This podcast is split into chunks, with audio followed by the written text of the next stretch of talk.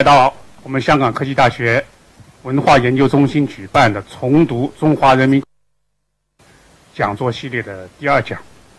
那么，当然我们讲者仍然是沈志华教授。上次我答应会呃介绍一些沈教授的个人的情况。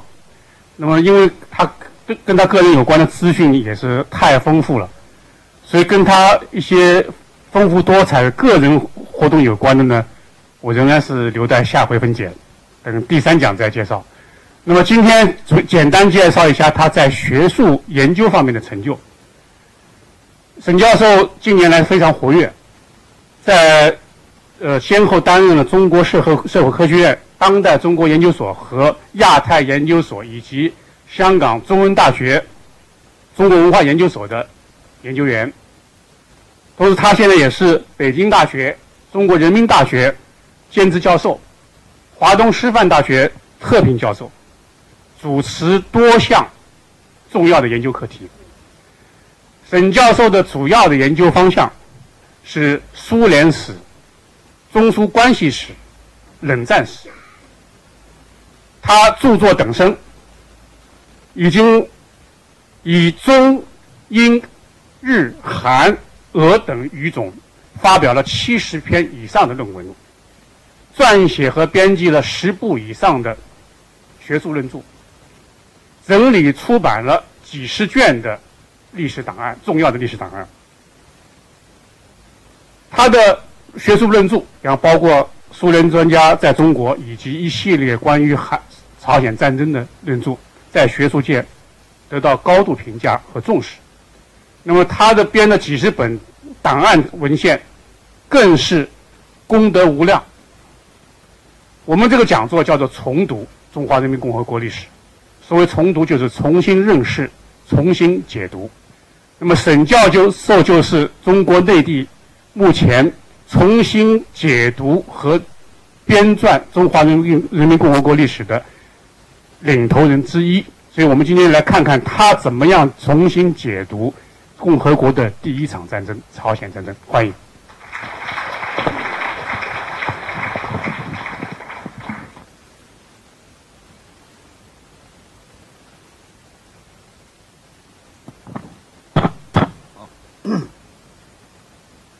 今天找讲那个朝鲜战争哈，呃，朝鲜战争呢是。近十年来，国际冷战史研究最热门的一个题目，也是五十多年来啊，这个现代国际史关系研究当中的最热门的题目。为什么呢？因为十年以前呢，这个共产党这边的档案都没解密，所以研究的人特别多，主要是美国人，但都是瞎猜，因为他没档案。到底斯大林怎么想的？毛泽东怎么想的？金日成怎么想的？他不知道，就是猜。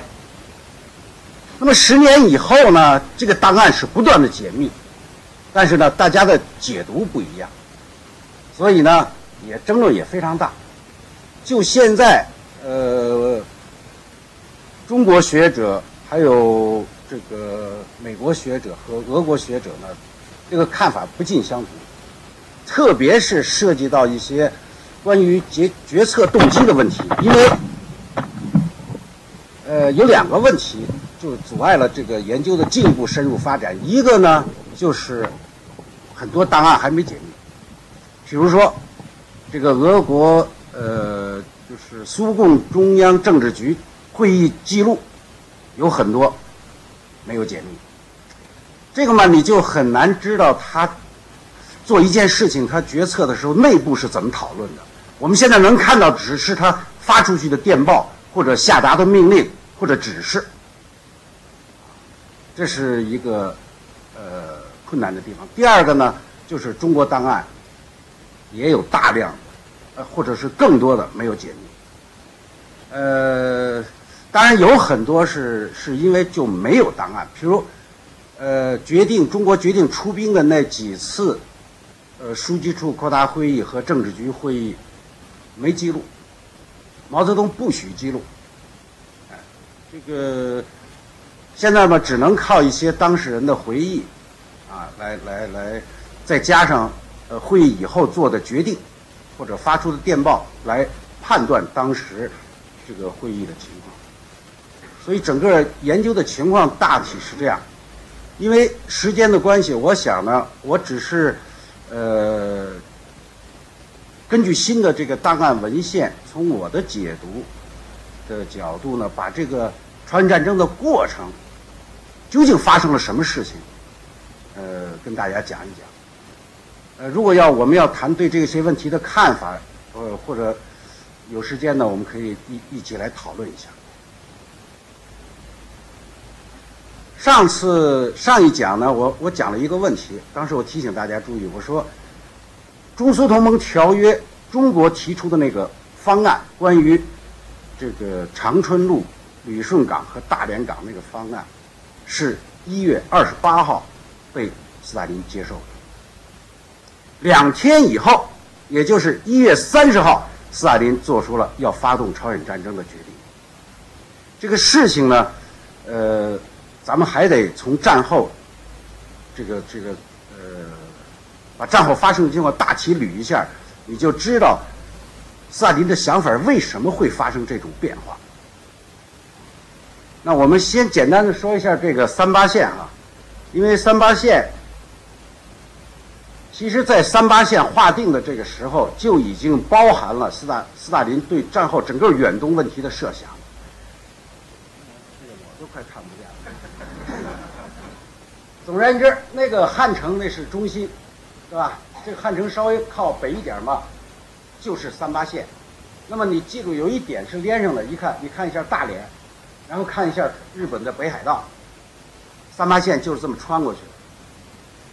当时打这个呃日本关东军的时候呢，美国跟苏联是有分工的，啊，这个呃美国呢打这个太平洋和日本本土，那个苏联呢打这个东北，啊，当时对于朝鲜半岛上的陆军，就是日本陆军，谁来负责呢？没有明确分工，在波茨坦会议上，呃，没有明确讲这个事。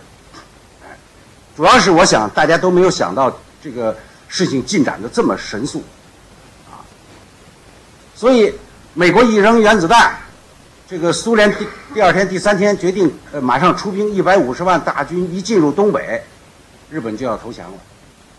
这个时候呢，苏联红军最先进入了北朝鲜，啊，八月份就开始向这个汉城挺进。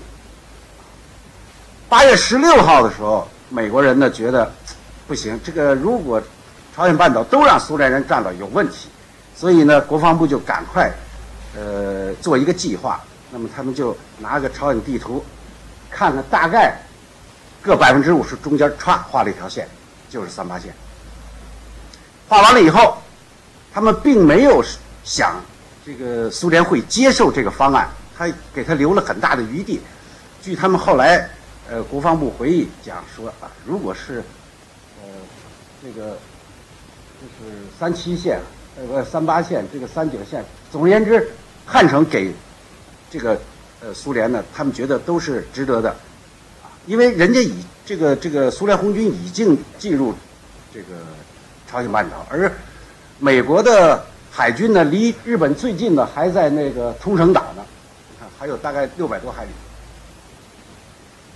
但是，这个麦克阿瑟也好，杜鲁门，这个国防部谁也没想到，呃，十八号两天以后，斯大林回电同意说行，就是三八线。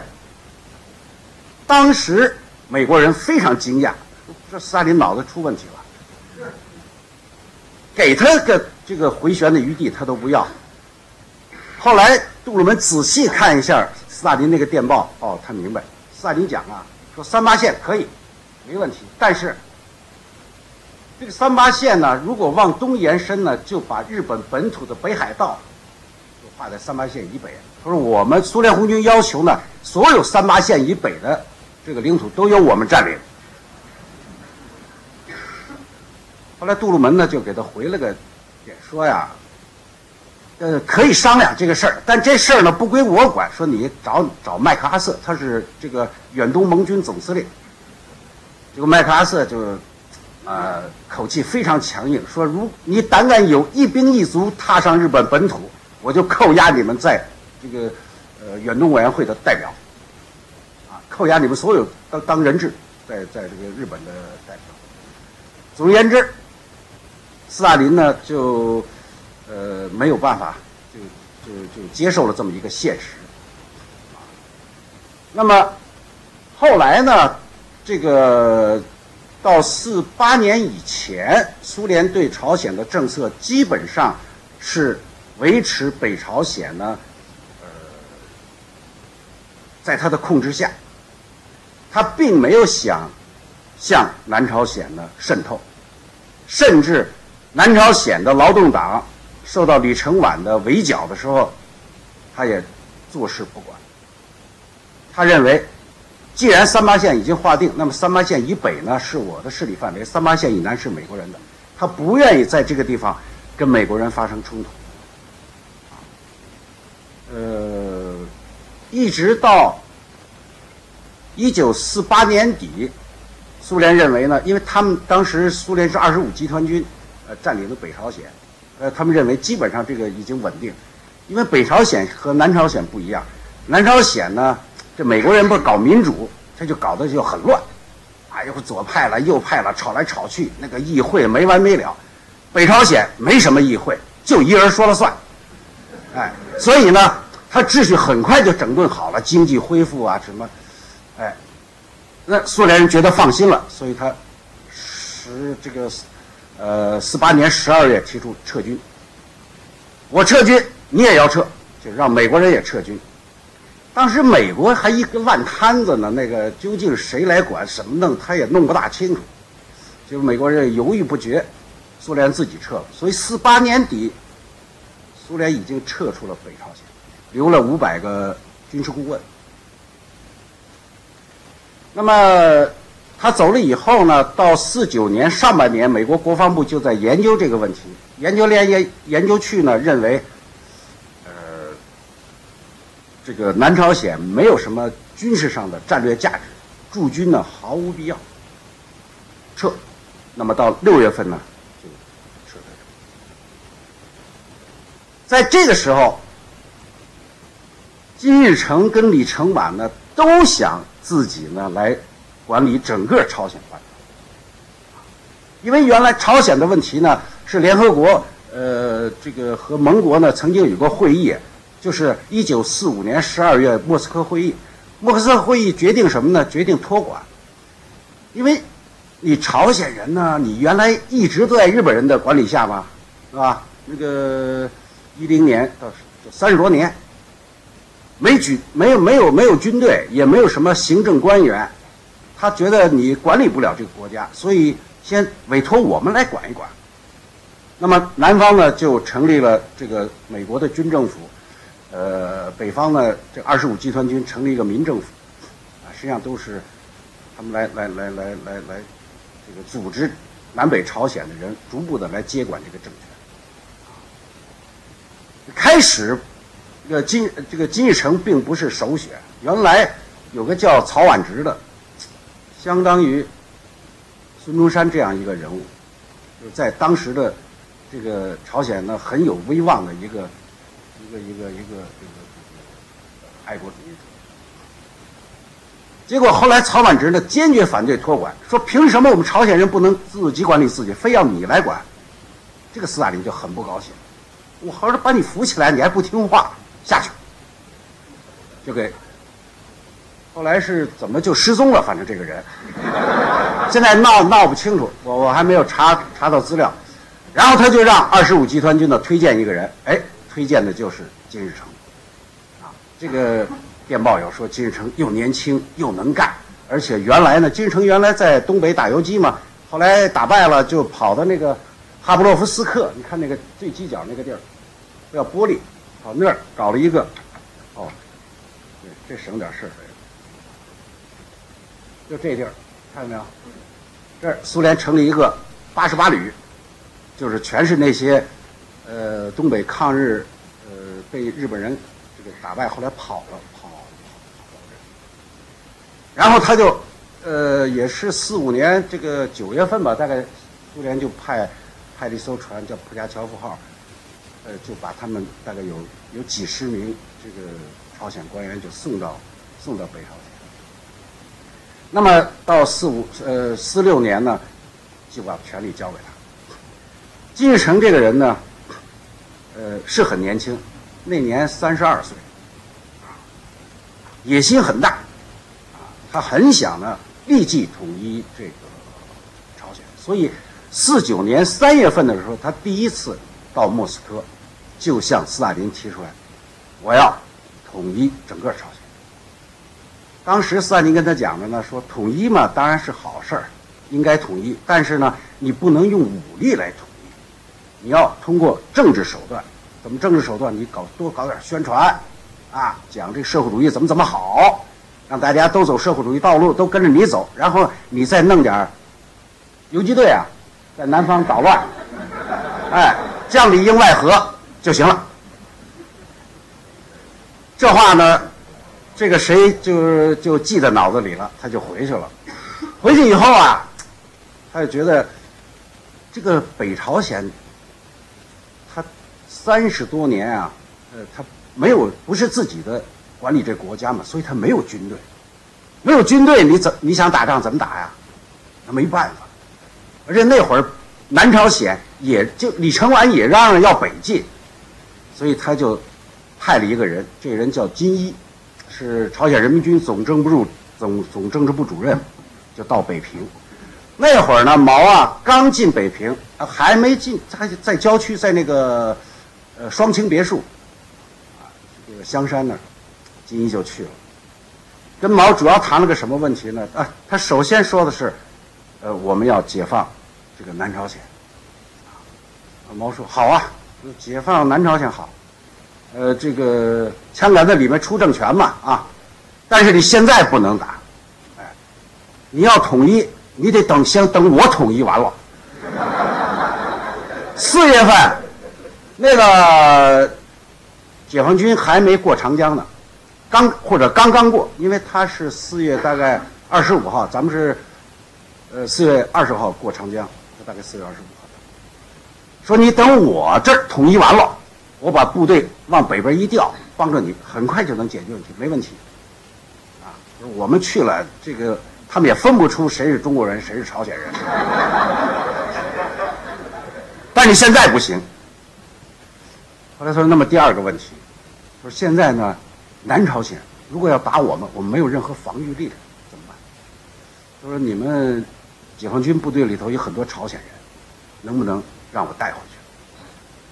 这个事情啊，原来嚷嚷的非常厉害，就是个，呃，过去这个档案没解密的时候，原来就是西方的学者都认为朝鲜战争是毛泽东跟金日成还有斯大林他们共同策划的。一个主要的论据就是，早在四九年，中国就把部队派进了朝鲜。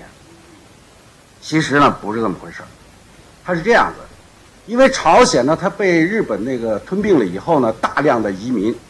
到中国东北，大概在二战以前呢，已经有二百多万人了，啊，那么这二百多万人呢，后来参加这个抗日联军也有，然后把日本打败了以后呢，很多人呢就参加了林彪的这个东北野战军，后来叫四野。那么在四野里头呢，大概有四万多人都是朝鲜人。这个朝鲜人呢，当时呢也就是中国那会儿也乱，你说。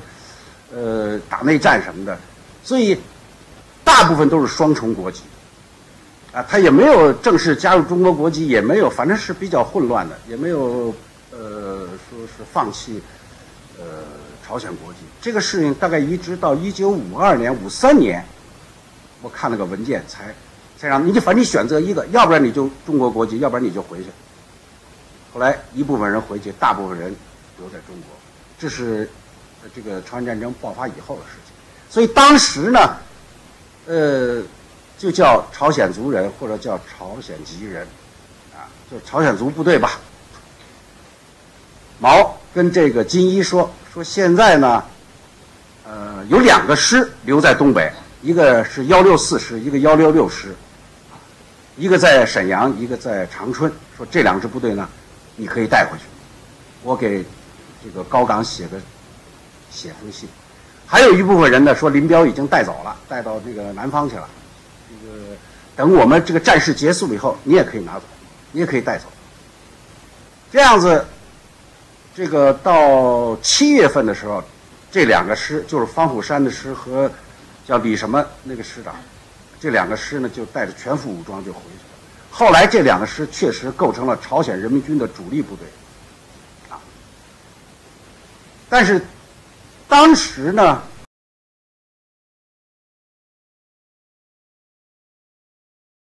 担心这个李承晚要要往北打，他没有防御力量，这个事情呢就就过去了。等到六月呃六月份美国撤军以后，四九年六月美国一撤军，这个金日成觉得机会来了，啊，所以九月份，他和这个苏联。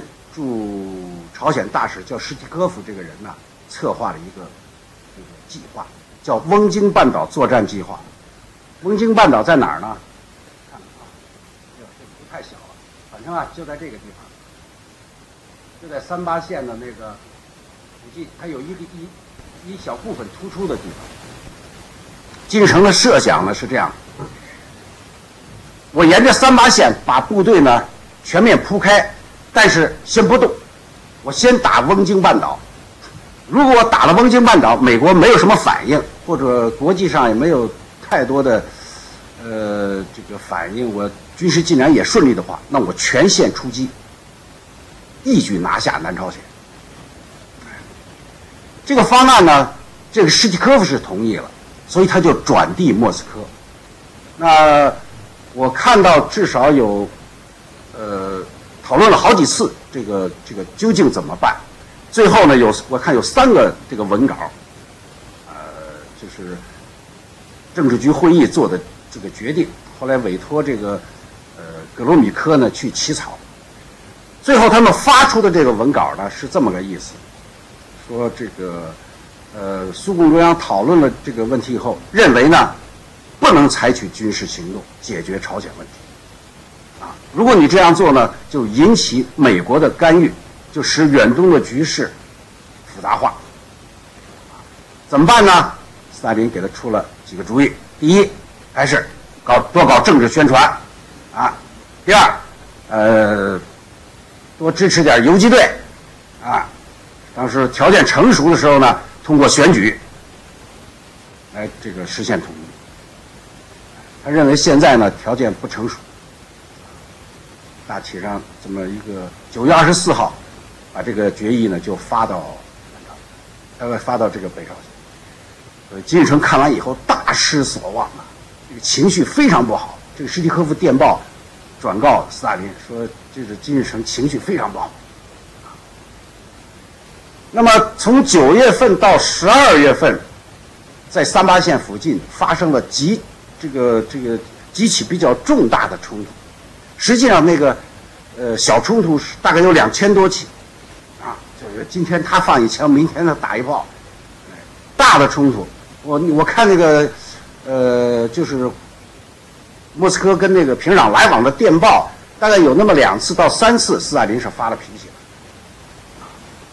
啊，痛斥这个苏联顾问，因为当时有有苏联顾问，有有五百多人呐，总顾问就是这个大使苏史蒂科夫。史蒂科夫，因为他原他也是军人，他原来是二十五集团军的政治部主任。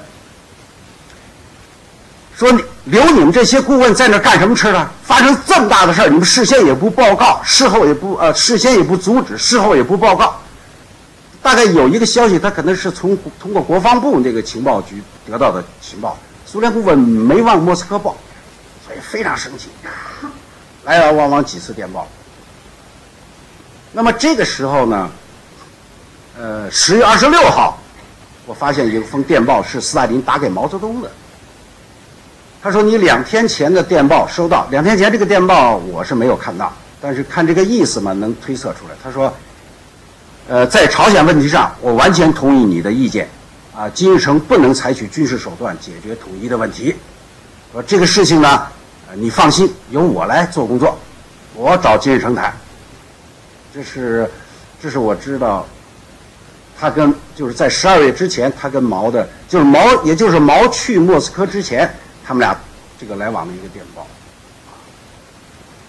那么最后一次谈到这个问题，就是上次我讲的十二月十六号，他们俩人在会谈当中讲到第一句话，他就不只有问他有没有战争，斯大林说不会有战争，那这你不打，京城不打，不会有战争。哎，这个然后就到了一月份，事情就发生在这一个月之内。一月十七号发生了一件事儿。一月十七号呢，是当时这个朝鲜驻驻华大使李周渊要要赴任，要赴任呢，就在中国使馆呢给他弄个欢送会吧，工作午餐。那么金日成也去了，史蒂科夫苏联大使都去。金日成爱喝酒啊，这个饭还没吃多少，他咔喝多了，喝啊就醉醺醺的，这一把就拉住这个史蒂科夫的手，啊，这都是不是我编的，这都是电报里写的。他一把拉住史蒂科夫的手，说：“现在这个。”中国的统一已经完成了，那会儿这中华人民共和国已经已经已经成立了嘛。说剩下就剩就现在就剩下我了。呃，那个南朝鲜几千万劳动人民正在水深火热之中，他们等着我去解放。我不明白为什么金日成呃这个斯大林同志就不让我去这个解放他们。那斯大林老说说你呢等着北朝南朝鲜发动进攻的时候啊。你搞个反击，你再打打过去。我等到现在了，李成澜也不发动进攻，啊，说不行，我不能再等了，我要这个去莫斯科面见斯大林。史蒂科夫呢，就把整个这个这个这个午餐会的状况，金日成说的话写了很长一个电报，十九号就发到莫斯科。那。斯大林接到这个电报以后，过了十一天，也就是到了一月三十号，突然他给史蒂科夫写了个回电，说：“请转告金日成同志，我同意他的意见，但此事要做的不冒风险，所以请他到莫斯科来面谈。”这是现在我们发现这个最早的一。一封一个文件吧，就是斯大林同意为朝鲜战争开放绿灯的这么一个。然后史蒂科夫第二天回电说：“这个金日成接到您的电报以后，兴高采烈说，啊，我一切都准备好了，就等着斯大林同志召见呢，什么时候叫什么时候去。这其实这个时候呢，他还是不能去，因为毛还没走。”毛泽东呢是二月十七号离开的莫斯科。毛走了以后，啊，这这里插一句，过去，呃，西方的特别是美国的学者，呃，一般都认为，在莫斯科的时候，毛泽东和金日成和斯大林呢共同商量了这个朝鲜战争，其实没有，啊，嗯，往后你你会知道，毛不知道这件事儿。他就走了，走了以后，这个金日成，他前脚走，金日成后脚。到三月份，三月三十号，我看一个电报，他们就开始谈这个来往的这个行程。那么到四月八号出发，四月十号就到了莫斯科，谈了十五天。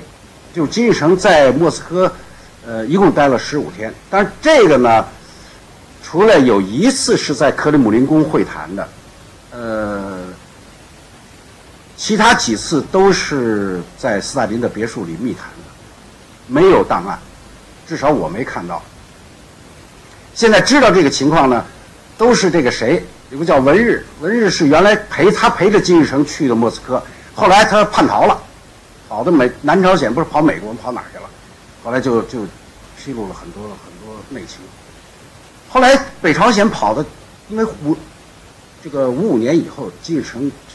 朝鲜有四派，有有有莫斯科派，有延安派，还有南方南老党，就南方派，还有他的游击队派，四派。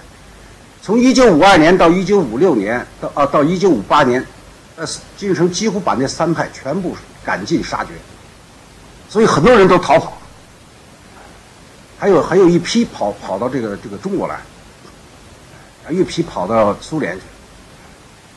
后来他们这些人披露了一些一些一些情况，也可以弥补一些档案之不足，那么在这次会谈的过程当中呢，大概确定了这么几个事儿：第一，呃，斯大林主要是担心。如果你要是发动了战争，美国人要干预怎么办？美国人会不会干预？如果他干预怎么办？那金日成讲啊，说这个斯大林同志您放心，我这次发动的是闪电战。这个我他他跟那个朴宪勇一块儿去的，朴宪勇原来是朝鲜劳动党主席，在南朝在汉城，后来被李承晚赶了赶到北朝鲜。说朴宪勇同志，在南方有二十万劳动党员，只要我这一开枪，那边就起义，四天之内解决战斗。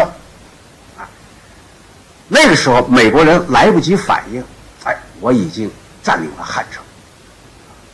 大概讲了这么一番话。当然，我相信斯大林不是仅仅听这个呃金日成的这个这个保证。因为在此之前，其实还发生了两件事，就一个一月五号杜鲁门的宣言，一个一月十二号艾居逊的讲话。特别是艾居逊讲到说，这个韩国呢，就是南朝鲜呢，不在美国的防御线之内。啊，这是一方面的问题。第二个呢，主要是谈了一个，呃，怎么跟中国交代这回这个这件事儿。因为当时呢，毛是蒙在鼓里，他根本就不知道，原来他跟金斯大林是说好了的，是不让这个谁，毛当时想法呢，他得还台湾问题还没解决呢，他要解决台湾问题，哎，所以斯大林呢知道毛心里，如果他知道这事儿，肯定很不高兴，但是呢，他又不能不告诉他，刚签了中苏同盟条约，你就瞒着他这么大的事儿，所以他跟。金日成讲了这么一番话，说：“金日成啊，你回去以后呢，一定要到中国去一趟。这件事儿你来告诉毛泽东，说毛泽东啊是个这个革命的专家，东方的问题他比我清楚。哎，你去听听他的意见。大概这是一个第二个，第三个呢，主要商量的就是呃装备和更换这个顾问的事儿，这些到。”大概到四四月份、五月份就都完成了，但是金日成呢是不大想跟中国谈这个事儿，因为他认为有苏联的帮助就就足以了，而且当时朝鲜跟中国呢是还是历史上有一些这个疙疙瘩瘩的事情，对吧？他就老拖着不去。那么到五月三号，我看有一封电报，斯大林给这个毛泽东的，这个。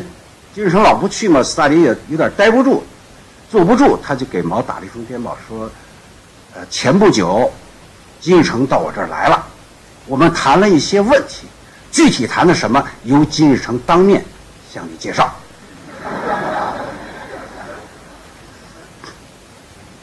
到了十二号，这个莫斯科和和平壤之间又有电报，斯大林很着急，说：“我让你去，你怎么还不去呀啊？”你赶快赶快去！这么十三号晚上，金日成就到了北平，到了北京。当晚双方进行这个这个会谈，一谈就谈崩了。啊，金城说呢，说我啊最近刚从莫斯科回来，这个斯大林同志已经同意我们的作战计划了，啊，说我们马上就要这个发动进攻。这个毛泽东说。不对啊，说我也刚从莫斯科回来，斯大林没跟我说这事儿啊。嗯，确实，我你先走的，你走了以后我才去的。这个会谈就停止了。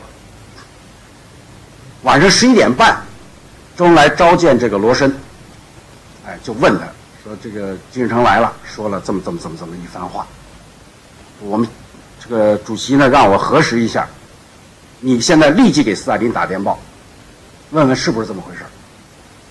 啊，这个电报就打过去。十四号，斯大林回电，请转告毛泽东同志，啊，这个菲利波夫同志就是斯大林了，啊，这个因为国际这个局势发生了变化，菲利波夫同志同意朝鲜同志的意见，但是这件事情呢，还是要经过这个毛泽东同志和中共中央的同意。如果你们认为现在不合适的话，那么朝鲜的统一和人民的解放就要推迟，具体怎么办？你们自己商谈。所以毛接到这个电报以后呢，到十五号会谈，态度就变了。啊，金日成啊，我不是不支持你，啊，我们也是武装夺取政权嘛，这个路线是，道路是对的，但是我现在台湾问题还没解决。啊当时中国的部队呢是这样子，他说：“你看啊，呃，四个野战军，这个一野在在在打准备打新疆是吧？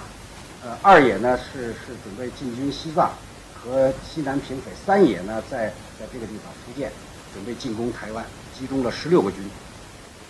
四野是在从河南到广州一线作为总预备队。黄河以北不是甚至长江以北。”没有野战军，特别是东北，本来留俩师，还让金日成给要走了，就剩一就一个四十二军，知道跟着就是在黑龙江农垦呢，种地去了。所以，所以我现在北方没军队，啊。说不过现在既然你和斯大林已经都商量好了，那你先打，哎，你先打，等你打完我再打。这个看你还需要不需要，这个中国为你提供什么帮助？啊，金日成一拍胸脯，我所要的一切，斯大林同志都给我了。走了。十六号离开北京，到六月二十五号战争发动，再没有跟中国通信。哎，所以实际情况，这个到底？中国是不是知道朝鲜战争爆发？是知道，但是什么时候爆发，他并不知道；怎么打，他也不知道。金日成这个采取了对中国采取过封锁消息，你你一会儿往下听你就知道，哎给给毛给气得不得了。他怎么知道朝鲜发生战争了？是是法国报纸先登出来的。所以毛非常生气。你看，从六月二十五号、二十六号、二十七号三天，中国的报纸没有一一一个是政府发表声明啊，什么什么，除了这个新华社登点这个呃消息，没有表态，也不表示支持。一直到这个台湾问题出现以后，中国才正式表态。这个说明毛对这个。呃，金日成发动这个战争呢，他是心里是是是是有意见的，啊。那么这个整个进攻的计划现在基本上都已经这个披露出来了。原来呢，呃，朝鲜人民军作战部呢准备了一个方案，准备一个方案，但是不行，后来给送给那个江建，就是他们作战部部长江建呢，送给这个。呃，苏联顾问，苏联顾问团一看，哎，他这个胡来的，他还不知道这打仗，他不知道是步兵先走啊，还是这个坦克在前，这是工兵在怎么配合，什么都没有。说算了，他们给烧了，说我们自己来吧。所以实际上，真正的这个朝鲜战争的作战计划是苏联这个起草的，它叫做呃。起了个名字，啊，叫什么什么，就是好像就是反攻，叫反攻计划。就是他设计的还是南朝鲜进打过来了，然后我们再打过去。大概是一共当时一共有七个师吧，总而言之，陆军七个师主要是以汉城为为目标，这个从铁原这边，这边从这个这个春川两边包围，绕到它后边。然后呢，海军呢，沿着这个东海岸线，整个反正计划现在这个这个这个都有，啊，几点几分，啊，凌晨四点打炮四十分钟，四十分钟以后坦克跟进，然后后边跟着陆军啊，从哪个口哪个口突破，非常详细。呃，这个六月二十六号，史蒂科夫还有一个战报给斯大林，也是几乎你看那个战报和原来那个计划基本上是吻合的。这个进展确实非常这个这个顺利，果然四天之内拿下汉城，二十八号打下汉城。李承晚啊，这个人也是这个一天到晚嚷嚷着要往北打，没做任何准备。你打你凭什么打呀？啊，没做任何准备。我采访了很多这个韩国的这个这个当时的一些一些军人。他说：“我就是李承晚，就是嚷嚷的厉害。他底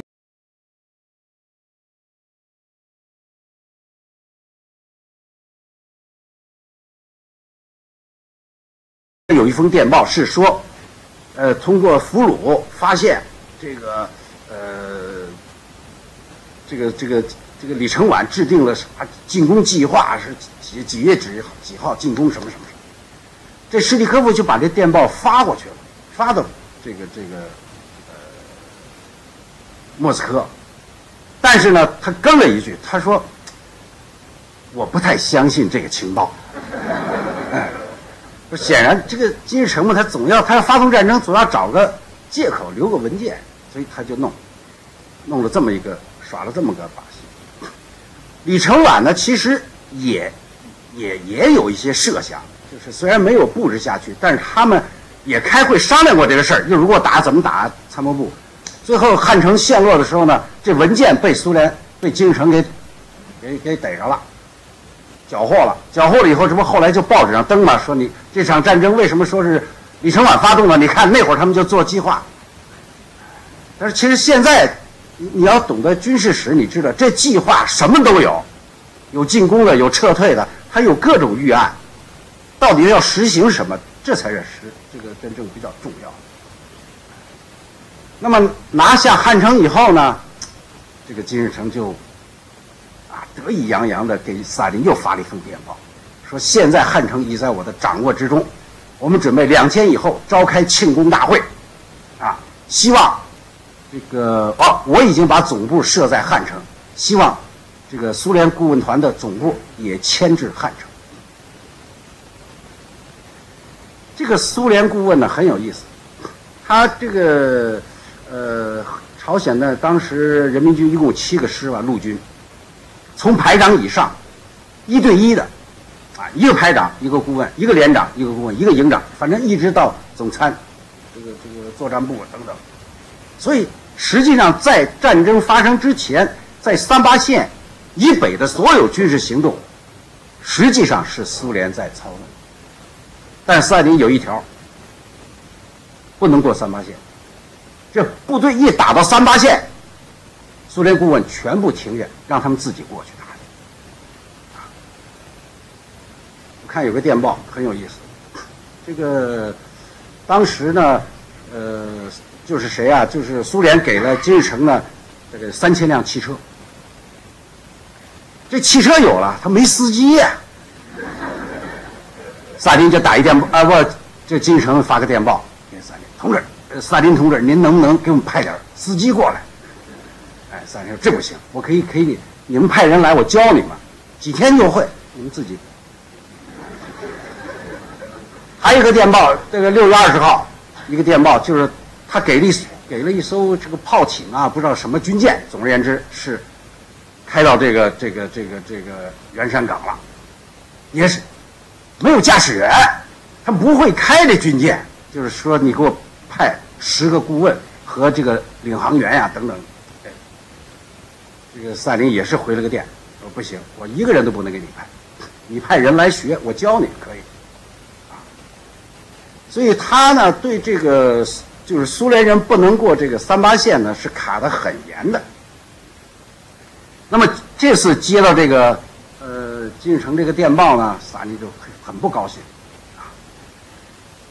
马上回了个电报，说呀，呃，拿下汉城呢，并不说明战争已经结束，啊，这个南朝鲜的军队都让你给赶到南往南跑啊，你并没有消灭多少部队，啊，我劝你啊，赶快组织部队向南追击，别开什么庆功会了，啊，说我那个苏联顾问团呢，也不会到汉城，这样子，这个金日成一想，对啊。还得追呢，这玩意儿那他没，因为他没有消灭多少部队，那个南朝鲜军队都跑了，所以组织这个南北两个军团，沿这个东西海岸线南下追击。追的过程当中呢，又出事儿了。这不是苏联顾问都停在这个三八线以北了吗？所以他这个军队往南追的时候，这个指挥员全乱了，是这个。呃，军长找不着师长，师长找不着团长，哎呀，全整个部队就乱了。所以大概是二十三十号几号，反正，呃，斯大林，呃，这个斯大林又收了这个金日成一个电报，说，啊，我们部队这个作战多英勇，多打怎么怎么样，但是很缺乏这个现代战争艺术，啊，所以没有苏联顾问呢，这个部队没法前进。后来史蒂科夫呢就答应他，给这个斯大林打了个电报。这个时候斯大林，当然斯大林也很生气，给史蒂科夫打个电报说：“你要搞搞清楚，你是我的大使，你不是金城的大使，啊！说这种事你都敢答应他？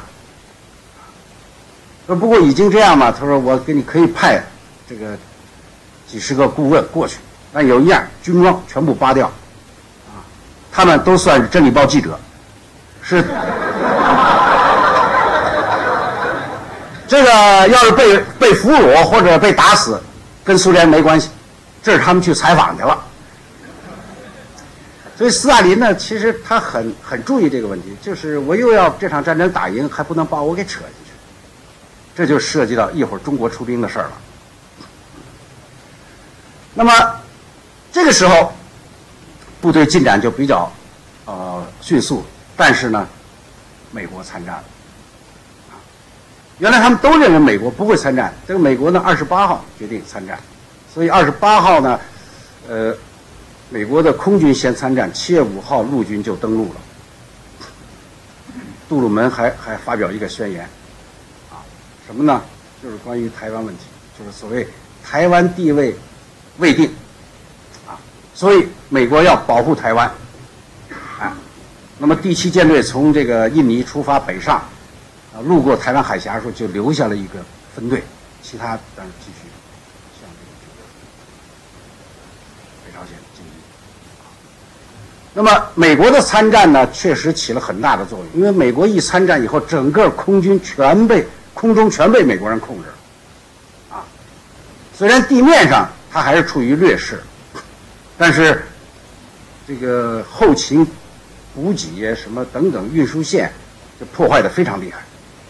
战争呢，到八月二十号进入进进入这个交织的状态，就在这个地方。釜山，看到没有？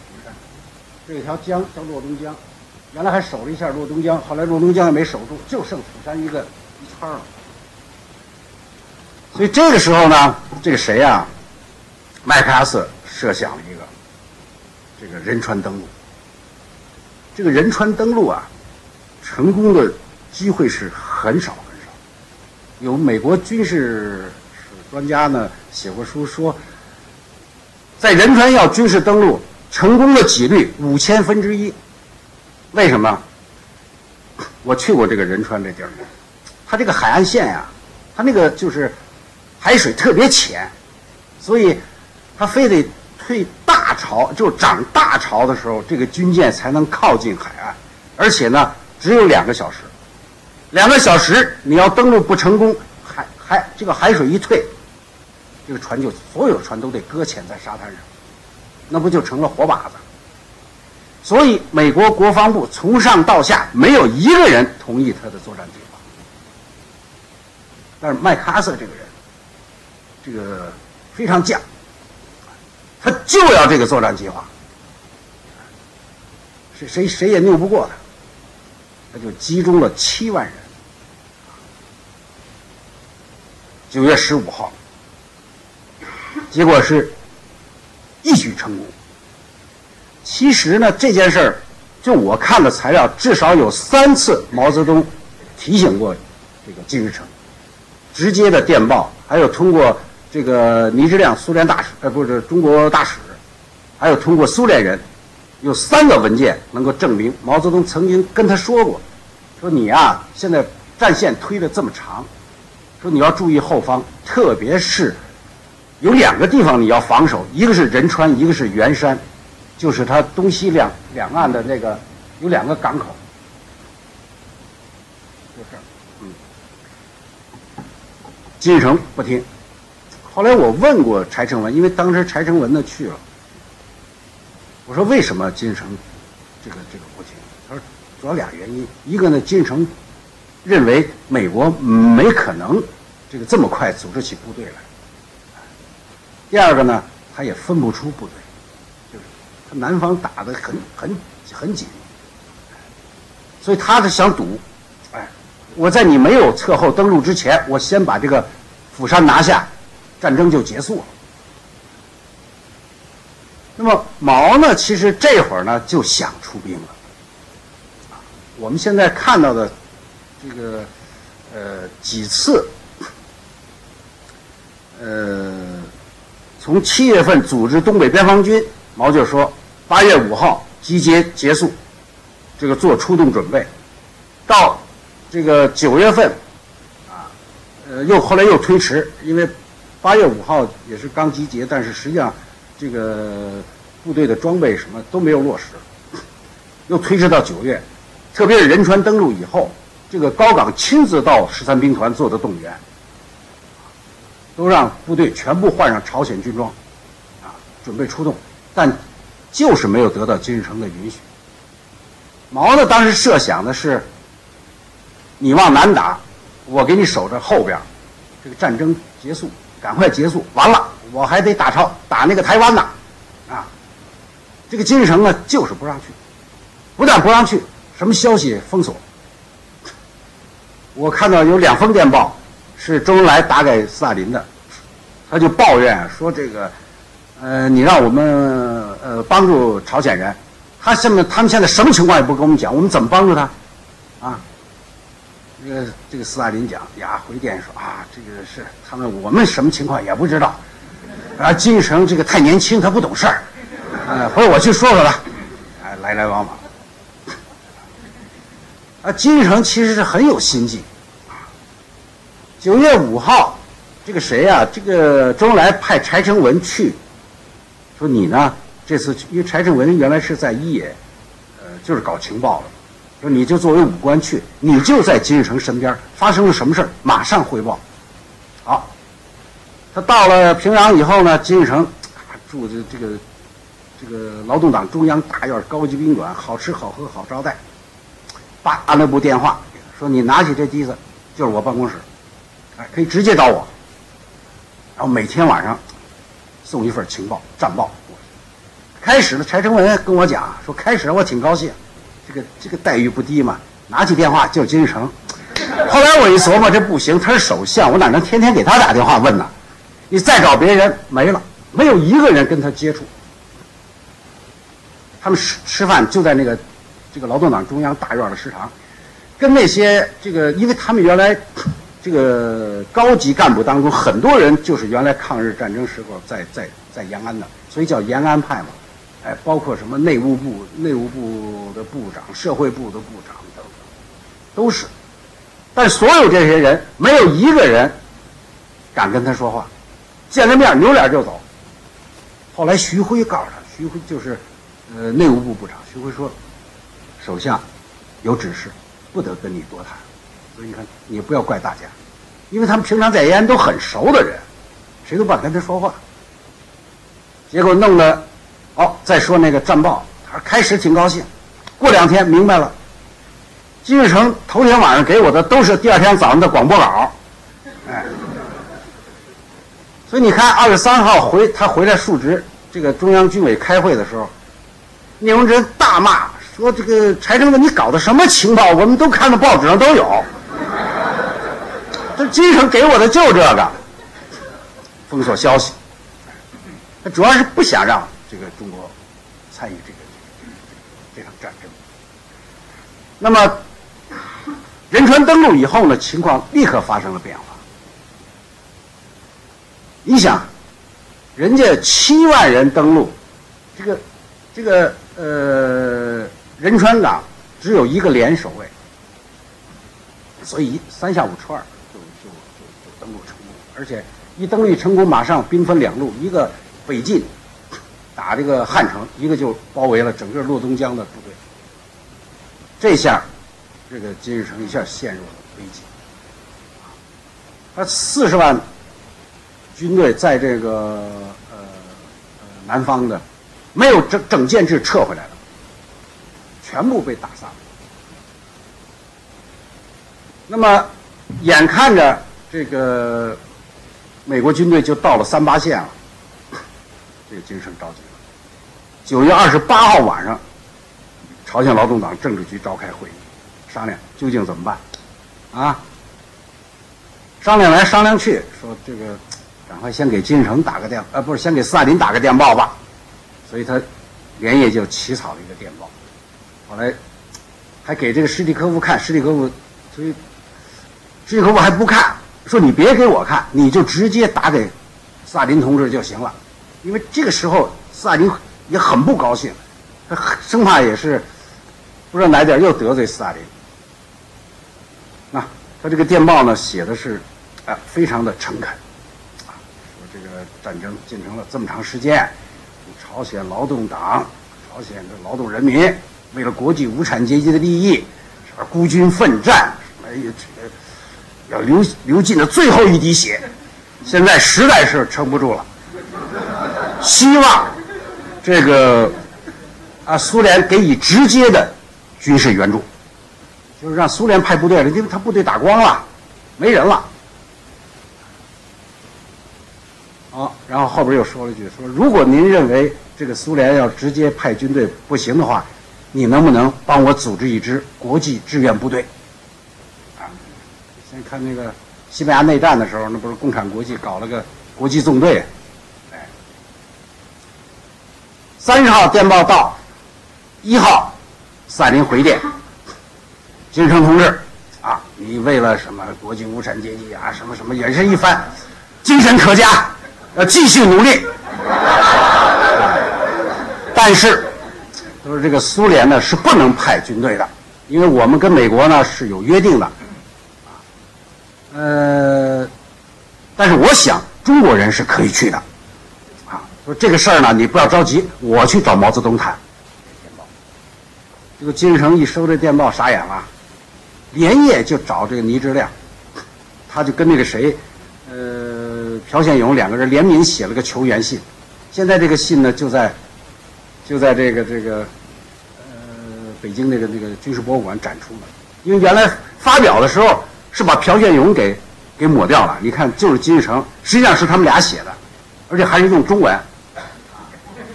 金日成中文很好啊，为什么呢？因为朴宪勇后来就当了替罪羊了，给枪毙了。金日成说：“这战争为什么打败？都是你勾结美帝国主义，那背后搞了我一家伙。”结果就把这个朴宪勇给枪毙了。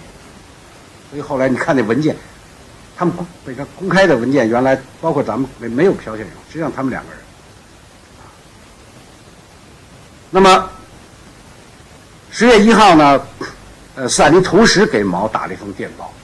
说希望，呃，就是他说你啊，他说你不是准备好了一支部队吗？啊，这个我看现在是可以出动的，啊，可以出动了。说这个现在已经到了最关键的时候，请你立即派部队过江，这个援助朝鲜。这就是十月一号的电报。那么十月一号呢，毛正在天安门城楼这检阅呢，一下接着这、这个电报。啊当场写了个回电，说这个，呃，我立即派部队参战，啊，第一波，呃，第一批部队去，呃，三个军是呃几月几号？是九月十五，呃，十月十五号，呃，出动。第二波批部队在三个军什么什么时候出动？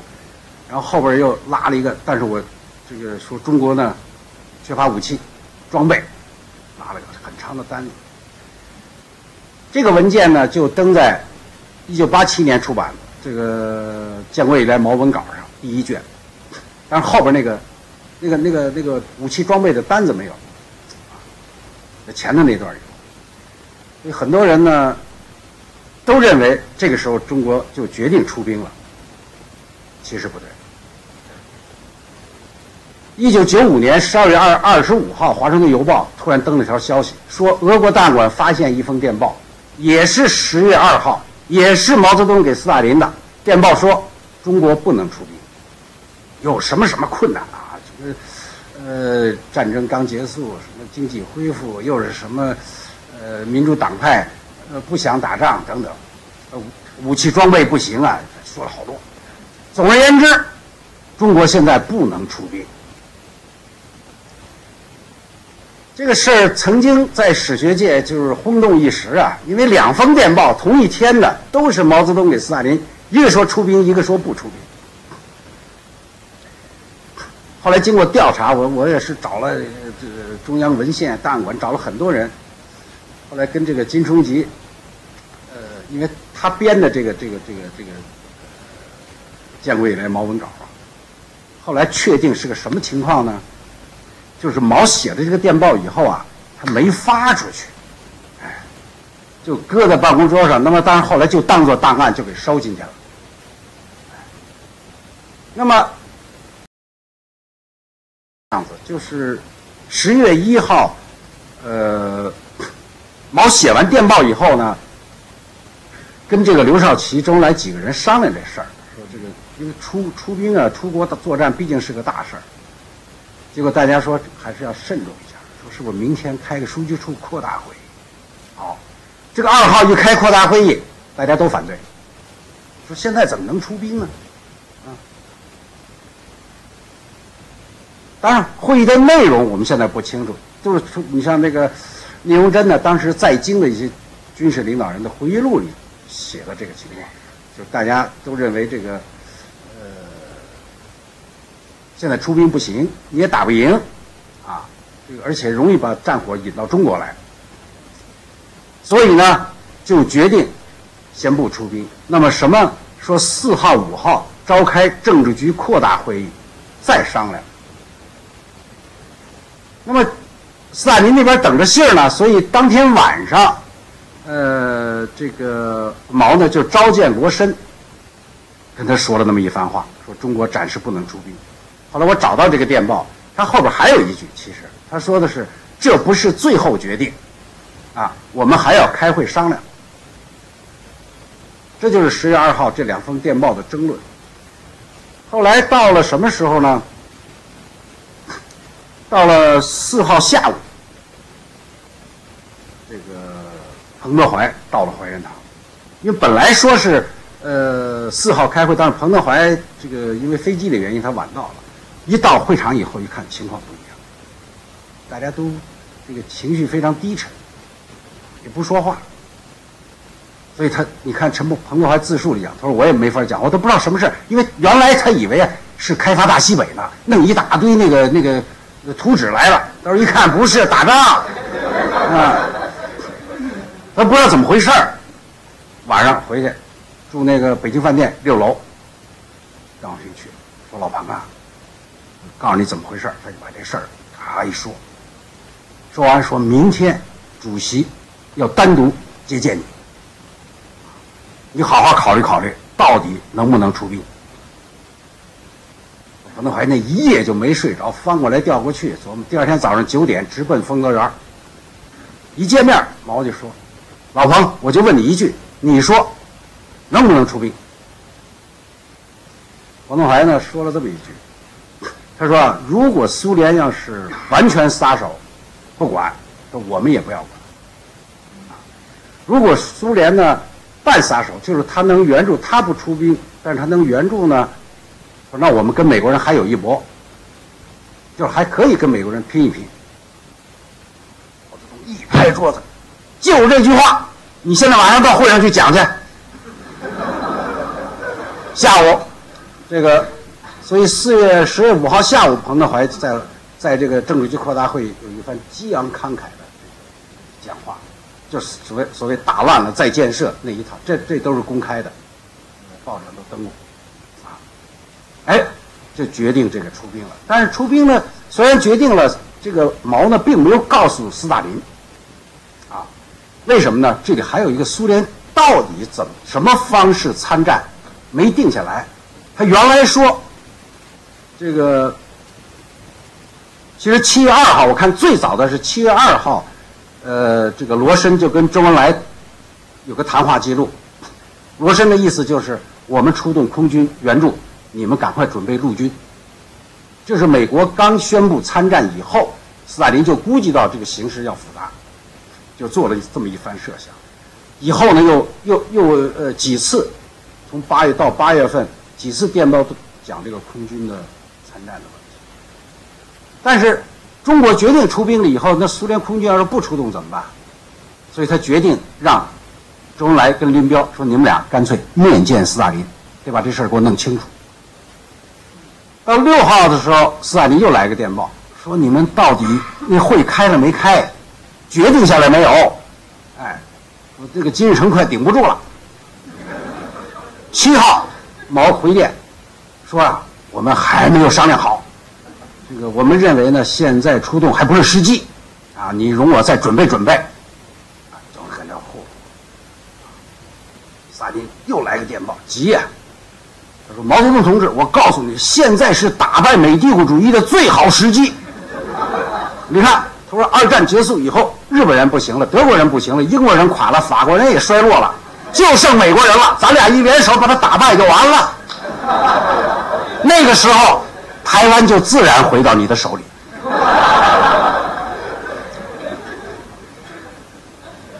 这个，哎，这电报就是这么写的。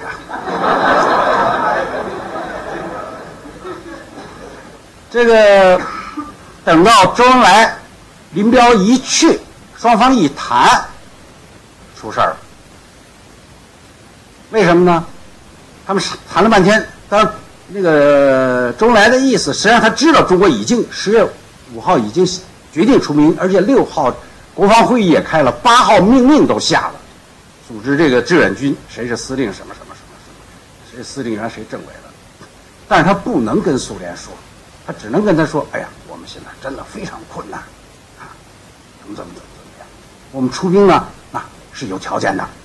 第一，就是苏联我们的装备不行。”就全套装备，苏联要配上。第二，我们出陆军，苏联出空军。你否则的话，我们对付不了。这个空中全是美国人。斯大林的说呢，武器装备没问题，你要多少给多少，要什么给什么。啊，这个空军呐，说我们还没准备好。你这，你们先去打。两个月到两个半月以后，等我们空军准备好了再说。这周恩来何等聪明，一听就不对劲儿，说那要这样，恐怕就不行。啊，那么现在看到的这个呃记录呢，啊不，这个这个黑海会谈这个记录现在是没有，像一个有失哲，都是当事人的回忆，一个失哲的一个这个呃费德林。就是就是俄国那翻译，大概因为跟后来的电报啊，呃是吻合的，所以十一号两个人就联名给毛发了个电报，说中苏会谈的结果决定放弃朝鲜。这个林彪出主意了，说这个，但是呃这个啊，这个斯大林说啊，说你如果这样的话，就让金日成到沈阳见个流亡政府。啊，林彪说千万别来。说你让这个金日成留在山里头打游击。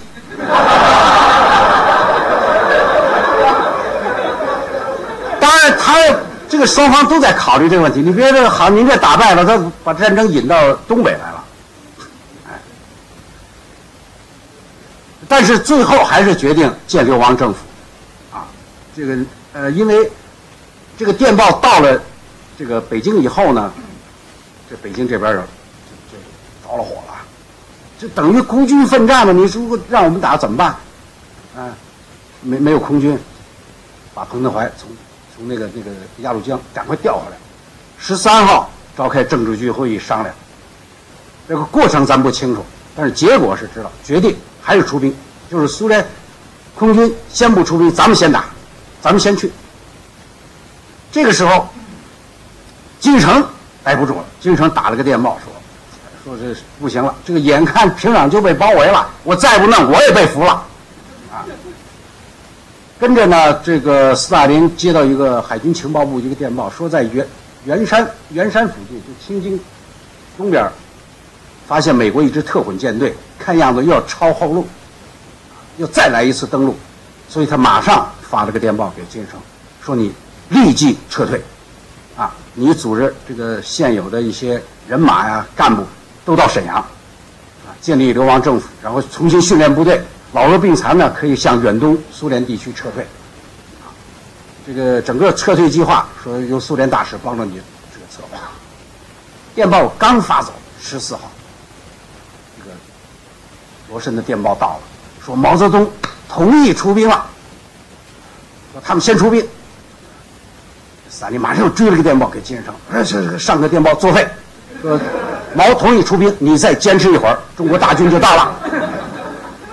这边呢，毛泽东又给这个呃周恩来打个电报，说你呀现在赶快去找这个斯大林，让他答应我两件事。第一，就是呃苏联提供的武器装备，我现在没钱，给不了的钱，咱们打完仗再算，算我贷款行不行？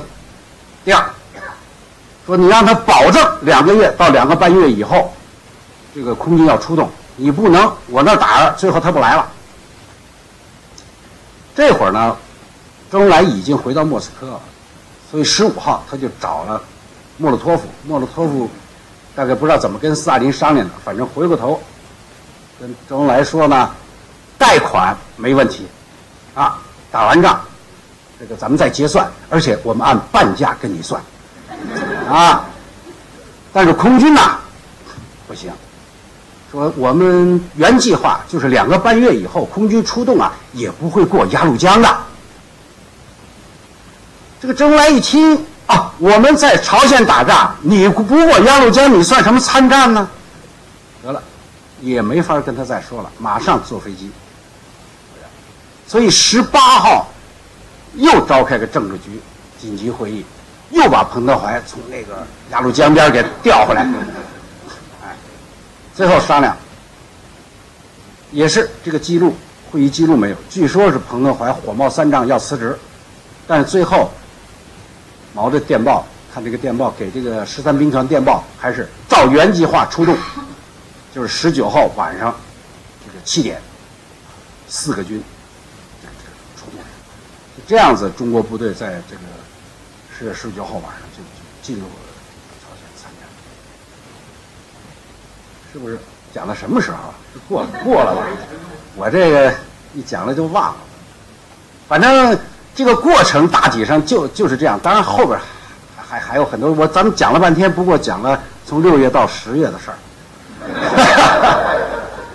行了，但是最最最热闹的就是就是这段。呃，时间关系，那么我们留几分钟，还是给大家提问题。看看哪一位？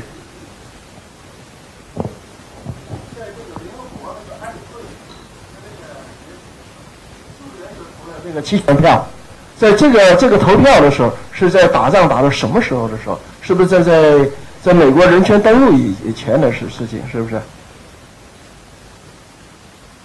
不是，他呀，这个这个事儿现在反正还是个谜。这事情大体上是这样子，就是。呃，因为苏联退出安理会呢，是在中华人民共和国成立的时候，中苏同盟条约谈判，呃，苏联要让中国呃进入联合国，但是美国反对，或者蒋介石，后来苏联就退出来了。后来朝鲜战争一爆发以后呢，联合国紧急开会，后来确定是北朝鲜发动了进攻以后呢，就要组织联合联合国军。这个时候呢。美国呃，这个苏联人还没有回到安理会。曾经米高扬曾经劝过斯大林说：“是不是咱们赶快回去？你到那儿可以可以发挥作用。这不实在不行，咱们就使用个否决票嘛。”但是斯大林呢说不动，所以没有这个安理会没有回去，使得联合国联合国军组成的这个决议呢顺利通过。但是斯大林为什么不回去？这个现在没有任何材料说明。嗯，OK，所以这个我问你一个问题了，就是说，因为有有一种说法，就是说这个这个不是我的说法，是我听前面有人说法，就这个整个是一个阴谋，这个阴谋就是史大林要发动这个，就是制造这个朝鲜战争，使得中国卷入去跟美国做一个对抗，因为在中对中国来说的话。中国当时就是说，本来是中国的统一问题是第一，第二这个建设，经过那么多年的内战，是吧？本来是不要打一个国际战争的，但是为了使到这个中国不得不依附在这苏联这个集团里面去，所以他故意挑动了一个朝鲜的战争，向中国跟美国来打。所以他为什么苏联顾问不到那个那个三八线过去？为什么空军不要出动？为什么联合国他不要投这个反对票？这个都是完全是符合这这样子一一一一种阴谋的这个理论。你对这个理论怎么看法？我不赞成这种看法，啊，我我觉得这个斯大林呃没有这么一个精密的设计，这个是靠逻辑推出来的。呃，照我的看法呢，这个事情它是一步一步往前走的，啊，我专门写过文章，你要在这儿要要展开论述，得又一个钟头，咱就反正你可以上网看看我写的。我认为呢，这个呃，他是。他他事先是想到过，如果不行要靠中国，这个是判断是可以下的，因为有文文件可以做这个证明。但并没有是，他原来就想让美国中国跟美国怎么弄下来，因为中苏同盟条约已经签订，不存在中国再跟美国呃和好的问题。从逻辑上这个是讲不通的，而且呢，他也无法。肯定中国就一定要参战，所以中国为什么参战？这又是一个争论不休的问题。因为就毛一个人参战，是大家都反对。如果毛不坚持到中国根本就不参战，你不建一个流亡政府就建吧，就完了。所以他整个一个阴谋说是是很难成立。我我个人看法。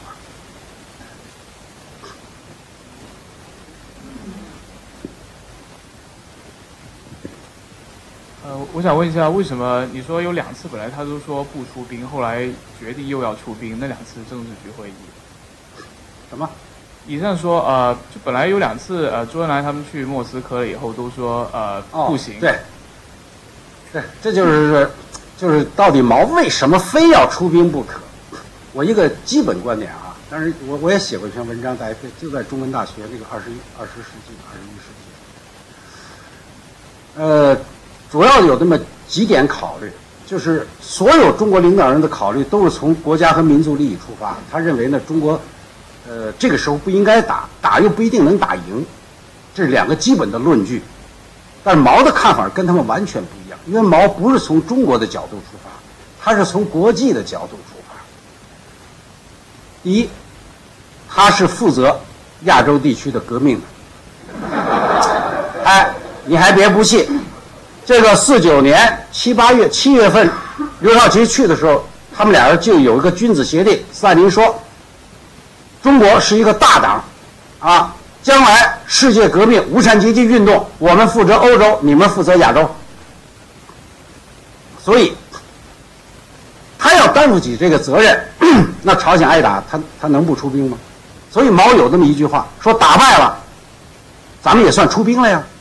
哎，将来这笔账记着，还得跟美国人算，所以他不在乎战争。当然，能打赢最好啊。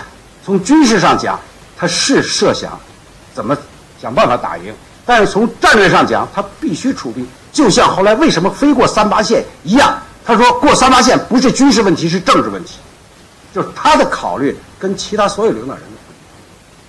第二，就是 除了这个嘛，啊，还有一个就是他跟。就是美国宣布这个台湾问题未定论，这个对毛的刺激非常大。你看，在大概在九月份之前，所有中国报纸上和中国领导人讲话，从来没有单独提朝鲜问题，都是台湾问台湾朝鲜问题。所有的这个民主党的声明都是这个，所以杜鲁门这这个这个做法啊。这个比较，我看是激怒了毛泽东，所以他是毛讲了一句话，说你美国人说话不算话。你一月份你说台湾是我们中国人自己的事儿，怎么到六月份就地位这个未定？再一个呢，当然这个我想这个对对于美军向过鸭绿江以后，呃，到底要干什么，毛心里没底啊，所以他几次这个表露，特别是周恩来表露这么个意思，说你只要不过三八线，甚至你只要美国人不过三八线，中国就不出。这就是什么呢？这就是你看。这个为什么三号凌晨周恩来要紧急召见这个潘尼加印度大使，就是因为二号政治局会议这个扩大会议呢没确定到底出不出兵，说四号五号再商量，周恩来就掐了这么个口，把这个信息传递给美国人：你只要不过三八线，只要你美国人不过三八线，我们就不出兵。结果呢？这个潘尼加倒是把信儿送到了，这美国人不信，说这这周恩来讹诈。因为麦克阿瑟认为中国人不可能出兵，他要出兵应该在八月份，早就八月份出兵就完了，根本我登陆就没机会啊。他在最不应该出兵的时候出兵，傻子那是，嗯，所以这个十五号在威克岛会谈的时候，他说他跟杜鲁门讲说中国呀。要出兵，他早就出了。他现在出兵，那就不是一场战争，而是屠杀。这毛呢，他确实他有很多想法跟别人不大一样。时间关系，我们今天只能到这里为止，因为我们要这个教室要交出去。我们星期四还有一场，欢迎大家继续来。而星期四呢，是波匈事件于中国，中共走上世界舞台，意思是说毛泽东已经不但着眼于亚洲，他也着眼于全世界。他又领导欧洲了呀。